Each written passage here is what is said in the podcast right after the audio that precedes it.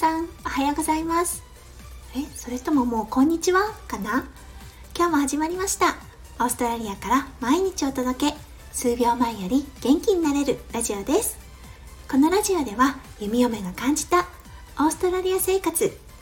嫁ママ目線のハッピーライフの作り方レベルが低い幸せメガネの作り方へえほうふふくす？をリスナーさんとシェアをしてハッピーピーポーを作っていこうというチャンネルです。パーソナリティは私弓嫁です。はいおはようございます。でいいのかな？今日本は10時45分ですね。オーストラリアは今12時45分になっております。弓嫁はお昼をちょっと食べてこの撮影をしております。実は昨日夜勤でした。はいなので少し今日はちょっと眠たい声になってしまうかもしれませんが配信させていただきます。今日は夜勤にちなんでマイクロスリープのお話をさせてもらいたいと思います。それでは皆さんよろしかったら最後までお付き合いくださいませ。はいマイクロスリープ聞いたことある方いらっしゃるかな？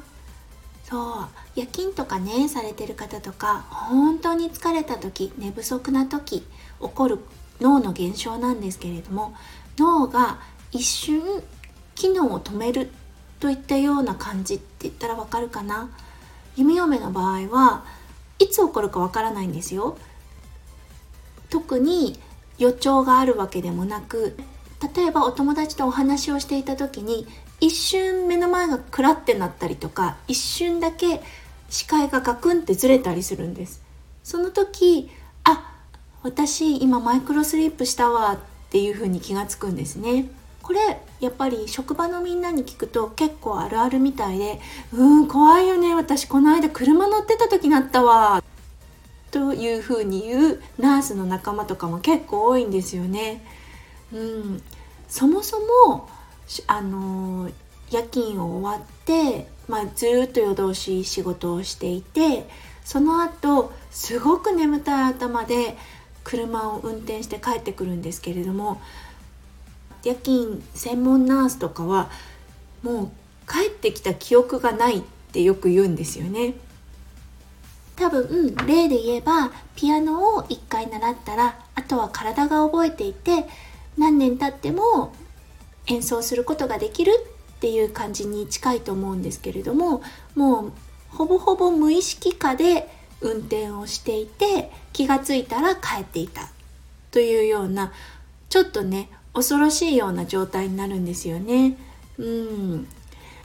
弓嫁はまだあの初心者マークつけてるドライバーなのでとてもとても緊張しながら帰ってきているので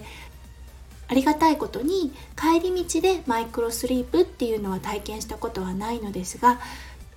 とても緊張しながら運転をしています。うん。ね。自分の意思でコントロールできない部分もあるのでねやっぱりちょっと怖いですよね。皆さんも本当に疲れた時寝不足な時体験したことないですか？このマイクロスリープ。ね。え脳がしっかり休息を取りたいっていう意思の表れなんでしょうね。うん、なので弓嫁は今日はできるだけお昼寝休憩等をとって脳の回復に努めたいと思います。はいということで今日はナースあるある夜勤あるあるのマイクロスリープをテーマにお話をさせてもらいました昨日の夜勤帝王切開で赤ちゃんが2人誕生するのをお手伝いさせてもらいましたやっぱり命の誕生とても素晴らしいことですしその家族にとっては本当に特別な日ですよねそこに立ち会えてお手伝いできたこと弓嫁やっぱりこのお仕事はとても素晴らしいなと再確認した夜となりました。皆さん最後まで聞いてくださってどうもありがとうございます。